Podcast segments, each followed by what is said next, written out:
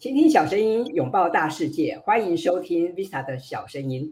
我们今天的节目要为大家介绍一本新书。这本书看书名就觉得非常厉害，而且非常实用。那书名我跟大家念一下哈，这个是《实战图解麦肯锡金字塔原理》。哇，它的副标也很长哦，一百二十个图解加二十一个表达场景。然后职场必胜四例，一学就会。那么我们今天非常开心可以邀请到这本书的作者郭丽老师来上我们的节目。那么一开始是不是先请郭老师来跟大家打个招呼呢？Hello，郭老师你好。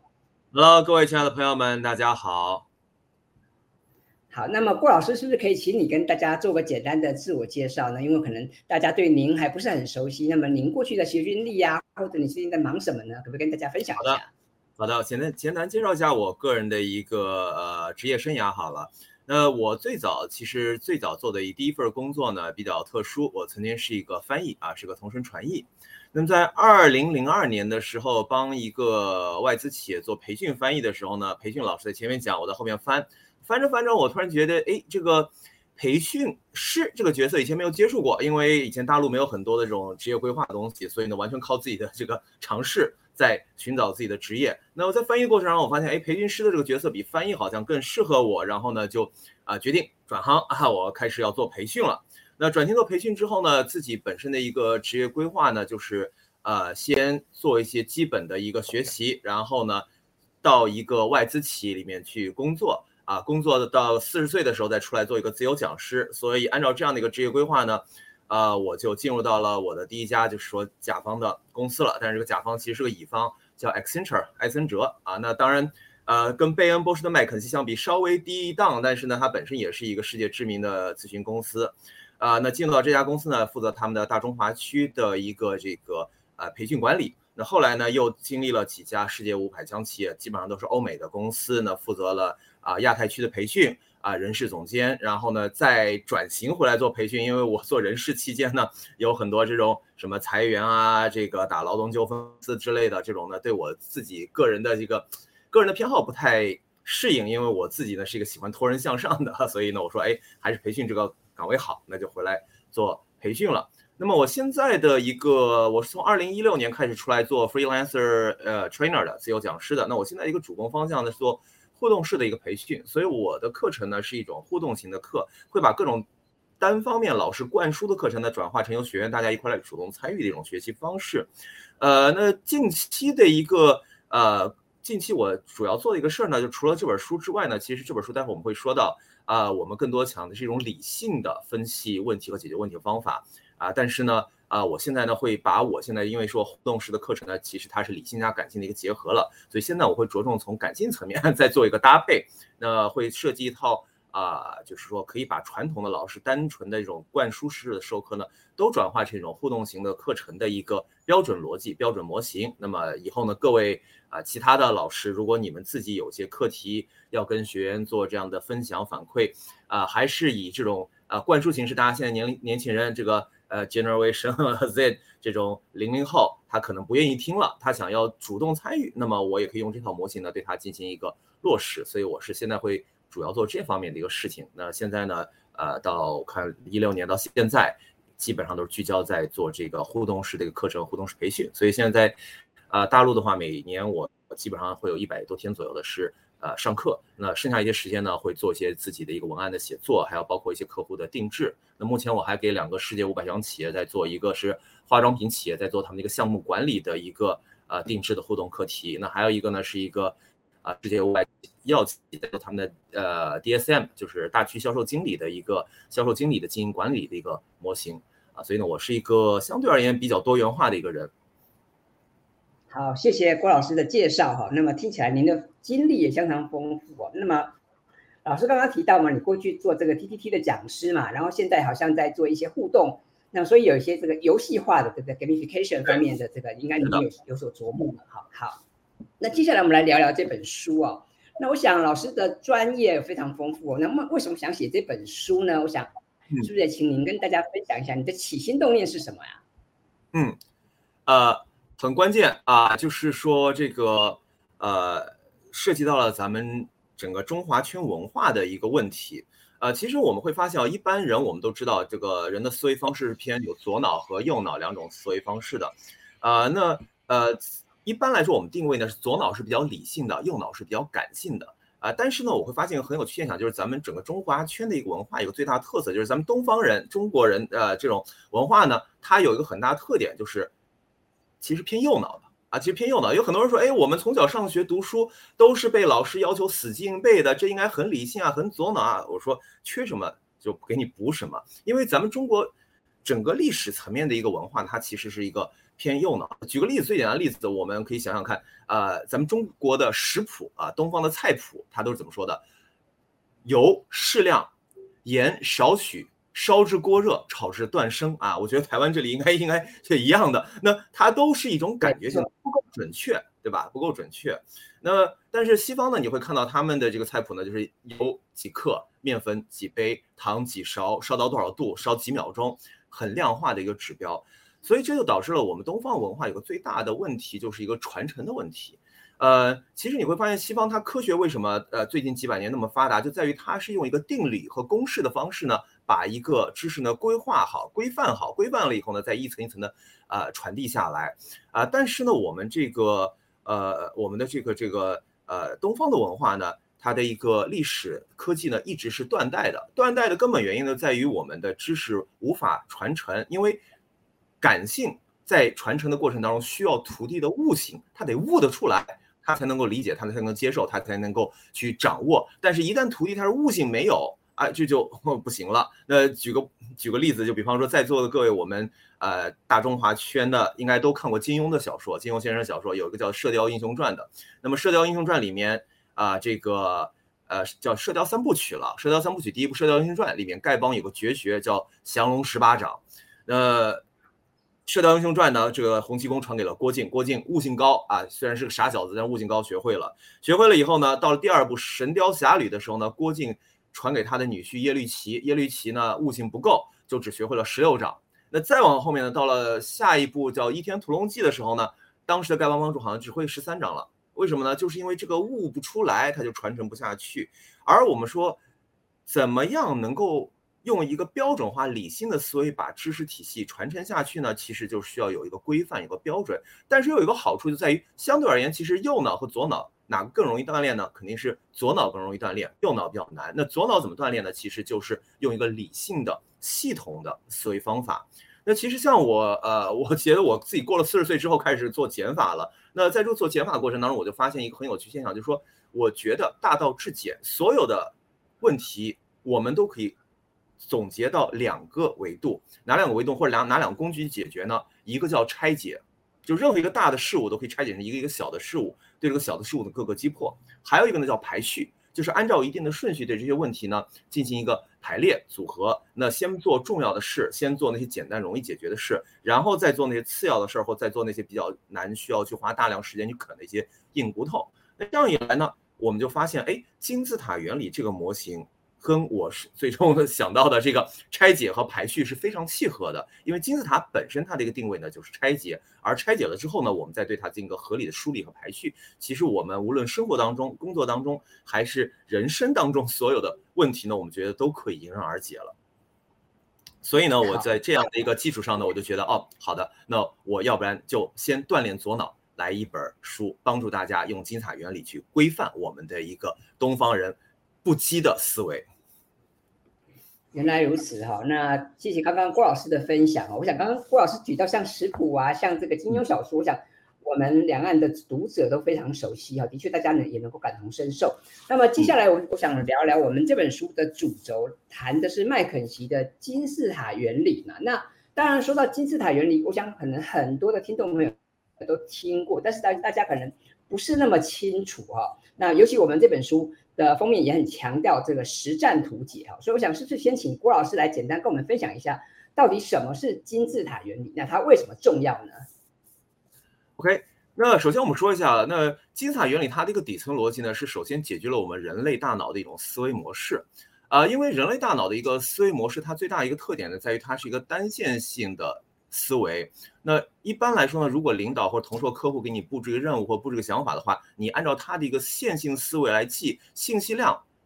一旦大了，我们人的大脑就无法接受了。像这个心理学家一个叫 George Miller，他曾经说过，就是说奇妙的数字七，他就说我们人的一个。短时间记忆内呢，是无法处理七件以上记忆的。这个其实我非常深有体会，因为我以前曾经是一个同声传译。那我们说同声传译基本上听到什么就马上要翻译，但是有两种情况我们是一定要做笔记才能翻译，直接翻不了的。一个呢就是数字，因为咱们中国的数字和英文的数字它的一个分位是不一样的，西方是千呃三位一分，咱们中国是四位一分，所以要记录下来然后才能翻。还有一种呢就是排比句。咱们东方人很喜欢说排比句，那排比句的量一旦大，基本上超过四个，我们的脑子就无法处理了，就要开始记录了。那呃，现实当中呢也是这样子，工作当中领导、同事、客户给我们经常提供提出一些任务，提出一些要求，但是这个信息量一多，我们脑子就处于一个当机状态，无法对他们进行一个充分的梳理。而一旦无法充分梳理之后呢，我们的工作效率和准确性都会受到一个严重的制约。因此呢，这个时候我们就需要使用金字塔原理来对我们这个思想呢进行一个整体的梳理。那么，呃，这个金字塔原理最经典的一个模型呢，就是巴巴明托。他当时写的一本书，那当时把这个模型呢做了一个整体的一个搭建。那它的一个特点就是以上统下，也就是我要讲一个什么东西，我先设定好它的一个核心，然后对这个核心观点呢再进行层层的分解。那么确保我每层分解下来最小的一个单元呢都能够是一个我大脑能够迅速的梳理理清的这样的一个层级。那有了这样的一个拆解和分解之后呢，就可以把我们每个层级最后要执行的任务缩小到一个。啊，相对我们大脑有限的记忆和有限的理解能力可控的范围，然后我们再对它进行一个啊排序、梳理、各个击破，最终把一切问题解决。所以这是我们说金字塔原理的一个啊基本概念。那么由于它是从以上统下，从一个核心观点拆分到一级分类，再拆分到一个二级分类这样的一个金字塔形式布局的，看上去就像我们的一个 pyramid 一个金字塔的形状，所以呢，我们就称之为金字塔原理。它的基本特点呢，就是啊，第一个以终为始，在做任何任务的时候呢，我们首先明确我们最终的目标，然后由最终目标呢倒推到我现在的一个现状，安排我的一个工作内容。第二个呢，就是以上统下，把我们要处理的任务呢，以上到下的层次呢，一一的进行一个拆解细分，从而让我能够更容易的去进行把控。那么第三个核心呢，就是要做分拆和分解。也就是我们前面说的所谓的拆解，把任何一个复杂的、大的，我觉得一口吃不掉的问题呢，拆解成一个一个小的可以单个解决的问题，然后通过一系列的合理的排序和规划，对它进行一个处理。好，那么我想透过郭老师的这个介绍，我想大家对金字塔原理应该有一个比较初步的认识。我想基本上金字塔原理它的一个很重要的概念就是它是结构化思维啊。那刚刚老师讲嘛。要帮助我们做一些拆解跟做一些这个演绎，我想这个是在我们的职场跟工作中是相当实用的一个方法。那接下来我们来聊聊另外一个话题，就是要怎么样活用金字塔原理。因为我们过去可能看了很多的书啊，我们看到看到很多网络都有提到各式各样的原理，尤其像我们今天谈到这个麦肯锡，我们都知道麦肯锡，哇，这是一家非常有名的顾问咨询公司，那他们旗下也推出非常多各式各样的规则呀、模型啊，我想这些大家都耳熟能详。但是我们怎么样哈、啊？实际应用这些原理啊、规则在我们的职场跟生活中，我想接下来可能要请老师来跟我们呃介绍一下。还有就是可能可能请老师可以跟我们解说一下，就是如果我们的听众朋友想要活用金字塔原理，那你觉得要怎么开始呢？因为我们工作中常常很多时候需要写个提案啊、企划呀、啊，或做简报、汇报嘛。那么怎么样去运用这个原理呢？是要用手用这个便条纸吗？还是用便利？还是要什么方式来做呢？嗯，OK。好的，呃，简单分享一下。其实大到，其实就是我们说做到这具体流程的话，其实根据个人的一个偏好来了，没有什么绝对的正确与否。但是，呃，结构化思维呢，包括金字塔原理的一个应用呢，我们会有几个小小的要求。因为我个人的经验也还比较丰富，我曾经还是一个魔术师，那我主要表演的是读心术啊，那。读心术呢，会有一个讲究，就是我们要读懂一个人的心。那但是经常有人说，哎，你读读猜猜我现在想什么？我说不能猜，为什么呢？因为我们人类大脑信息它是在不断的变化的。那呃，有可能我说你猜猜到你想什么了，你马上脑子一变就不一样了。那同样在工作当中呢，我们也会有这样的一个毛病，就是哎，我给自己制定目标，我说我明天下午要交一个什么工呃工作。但是呢，到了明天下午我还没做完，那这时候我脑子里面就会马上就会把这个时间呢变成另外一个时间。所以由于我们人类大脑的一个太过灵活性，特别又是咱们东方人那种右脑的灵活性，所以呢，我们说想要结构化思维，第一个最重要的事儿呢，就是所有你要做的事情一定要把它落实到文字上，一定要写下来。这个写下来的过程当中，不管你是用啊，这个电脑写还是用这个你的这个纸和笔来写，就是一定要把它变成一个文字。有了文字，它才是可以帮助你做一个啊整体的一个跟进和规范的。那没有文字，脑子里面信息它是不断的变的，所以要用好金字塔原理。第一个，你必须把你要做的这个拆解写下来。脑子里面信息是脑子，第一个脑子本来就 量就比较小，你做了拆解，拆解多了，我们希望拆解下来之后呢，把每个最小模块作为你的一个啊。突破的方向，突破了之后呢，再做下一个模块。但是你脑子里面在想这么多模块，肯定是想不出来的。所以第一个一定要写下来。当然，写的过程当中呢，呃，我个人会比较偏好用便利贴，因为便利贴它呢写了贴贴再撕撕再换。那么有可能我们说，个人在建议呢，就比方说你的工作当中，你每天上班的时候。啊，每天上班或者每周做一次这样的一个计划，把我这周可能要做的事呢，全部都写到一张便利贴上。这个时候列的时候呢，先不要考虑它的一个先后顺序或者从属。你先写好，写好铺满了之后呢，我们便利贴可以撕贴贴撕，那么再把这些想到的所有事呢，再进行个整理，再进行个分解，最后拆解到一个以上统下，有个大的目标，再拆解成各个小的任务，小的任务再拆解成一个一个小的专栏。那么特别是当你在写的过程当中，一边写，其实你的大脑也在一边对它进行一个重新的拆解、排序和关联的思考。而当你写完了很多这些。工作内容或者行动内容之后，你再重新对他们进行粘贴的时候，你也会发现，哎，有些内容好像你脑子里面想的，但是在现实当中它可能是重叠的，可以把它贴到一起，作为一类，那么连续性的一个工作。那有些有些点你在重新贴的时候呢，发现，哎，这个好像一级分类完了之后呢，二级分类下面没有具体的行为，具体该怎么做，我不知道，给自己查漏补缺，再在下面做一个补充，这样一来呢，就可以得到一个比较清晰的呃工作日程了。同样，当我们领导、同事或客户有的时候给我们布置了一个任务，它比较宽泛啊，这个专案或这个项目它没有一个具体的细节的时候呢，我们也可以自己先整理一下。那一般在这个拆解过程当中，最简单的啊，我们也不需要想太多，我们就用五 W 二 H 来进行一个拆解，那就是 What、Who、When、Where、Why、How 和 How much 啊，就是 What 做什么。呃，我 why 为什么要这样做？When 什么时候完成？Who 和谁一起做？Where 在哪里做？啊、这个啊、然后呢，How 如何去做？How much 要花多少时间或者多少预算来完成？那在这几个维度下面呢，我自己再进行一个拆解。那如果自己拆解不出来，我再跟领导或者同事进行一个确认和澄清。因为我们知道这个呃，领导和同事他更多的希望是看到，特别是领导他更多希望看到的是一个。啊，能够给我选择题，或者至少你有思考过，然后再来询问我的人，而不是希望你上来就是给他，哎，劈头盖脸的来一个问题。所以你动过脑子了之后呢，再跟领导或者再跟客户做个确认，然后呢，再有效的规划好你接下来一个行为。这样一来呢，可能就可以帮助我们更高效的去安排我们的日常生活和工作。其实我个人有个小的呃小的心得啊，就是当我觉得啊，我四十岁之后觉得这套工具我用熟了之后呢，我觉得人生好像没什么问题了，因为。有任何问题，来，我咱们上个问题，因为任何问题它都是可以从大化小，以上启下，以终为始，最后做好拆解。所以只要这个现实当中出现的问题，我们只要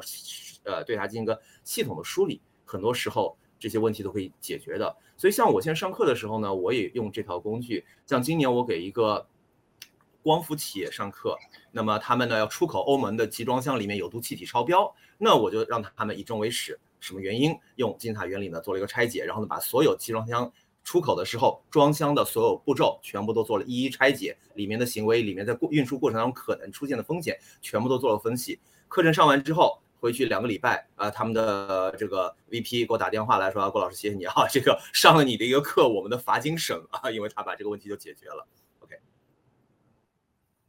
好，谢谢郭老师的分享。刚刚郭老师提醒我们哈，就是如果要善用金字塔原理，那么一定要先写下来。那么用便利贴可能是一个很棒的方法哈。那我想延续这个话题，想接下来请老师来聊一聊。老师在第五章有提到高效写作哈。那我想我们大家都知道写作很重要，写作是沟通表达的一环。但是我想可能很多人对写作也感感到这个很困扰哈。有句话叫做“提笔千斤重”哈，就不知道怎么写哈。那么可以请老师来跟我们聊一聊，怎么样应用金字塔原理啊来构思跟写作？怎么样在职场上让我们能够很轻松写出一篇能够吸引人的好文章，好吗？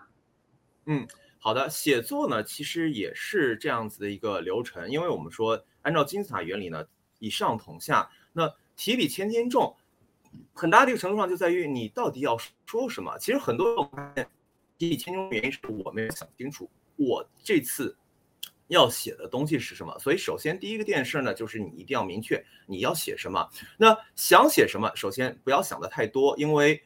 人的记忆是有限的。你要写了这篇文章，对方要看，其实你要考虑到他能不能看完，能不能看懂。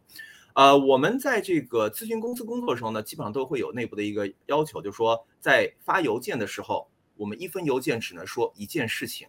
很多时候，我们觉得提笔千斤重，就是我总想一封邮件或者一篇文章写好多事情，但是你写的难，你不要忘了听呃听众或者观众或者最后接收到这个信息的人，他也很困难。呃，我们经常会讲一个概念，就是五十五三十八七，这其实也是记忆结构化思维做的一个拆解，就是人和人之间交流和沟通是建立在一种真实度基础上的。那么人和人之间那种真实感的百分之五十五来自于。视觉对吧？看到这个人，他的穿着打扮，他言谈举止，他的动作、肢体语言。那么百分之三十八来自于什么呢？来自于听觉，你听到这个人声音是否好听，你是否愿意听。百分之七才来自于内容本身。所以文字层面的内容在传递的过程当中，不是所有人都能看懂，也不是所有人都能够充分接受的。所以第一个，我们自己啊，这是我作为这个书之外的一些个人经验啊，就是在写作的时候呢，先不要想。写的太多，你先把你要写的东西自己先做个拆解，把这次这封邮件或者这个报告、这个汇报，我觉得最重要的点先整理出来。那么有了这个第一步的整理呢，其实我就基本上先心里面是有一个基本概念了，知道哎，我今天这个呃我的这个汇报也好，或者我这个 presentation 也好，或者我这封邮件也好，我希望是给到我的观众啊，或者最终的一个接受员人员呢，他一个什么样的信息了。那这一步结束之后呢，我们就会发现，哎，这个心就比较定了。那有了这个之后呢，有了这个基本的一个目标之后呢，我们就可以进入到我们的这个啊写作的一个导入阶段。那么导入阶段呢，主要是先让大家对我们接下来要做这件事呢有一个 awareness，有一个认知。所以第一个步骤呢，就是说让大家提起一个注意。然后第二阶段呢，就把你要讲的一个核心知识点呢，作为一个起头，也就是我们说的一个以上统下，作为一个起头呢，进行一个开场。开场完了之后呢，我们再进行一个层层的分级，比如说介绍我们的这个，比方说我说我要去写封邮件向我的一个潜在客户推销推销我们的一个课程，那首先呢，啊，我们会用一句话引起大家关注啊，那你还在因为你们的这个呃这个呃学员他上课不听课这样的苦恼吗？让他有这样的一个意识。提起兴趣，然后呢，哎，我们这里有一个什么样解决方案？然后之后呢，一二三，把这解决方案呢一一的进行一个分解和具体解读，把它的优势做个分解。最后呢，啊，一个应应用落地的一个总结。其实说到底，我我觉得我们小时候老师给我们讲写作文的时候，的总分总基本上就是我们现在的这样的一个写作流程。只不过呢，金字塔原理它在这个具体的拆解过程当中呢，给了我们一些更详细的一些技巧和拆解方法，但是。关键还是在于这句话，就是第一个不要想的太多，第二个每个步骤具体的细分，从提起兴趣到以上统下，到各个拆解，到最后做一个总结。那一般人的思维，只要按照你的思路走，他或多或少都可以从这个流程过程当中找到他的一些偏好。因为其实我们说，听众或者观众自己呢也有不同的一些思维偏好，有些人呢更多关注的是一个结果，有些人更多关注过程，有些人更多关注细节，有些人更多的关注的是一个兴趣点。所以，当你的一篇行文把这四种不同偏好的思维的人，他们的一些关注点都能够提到的时候呢，那相信呃这篇文章至少每个人在其中都能够找到一些他觉得阅读起来有帮助、有收益的地方。好，谢谢郭老师的分享哦。我想说到写作哈，大家都很感到苦恼。那么我们从小就知道这个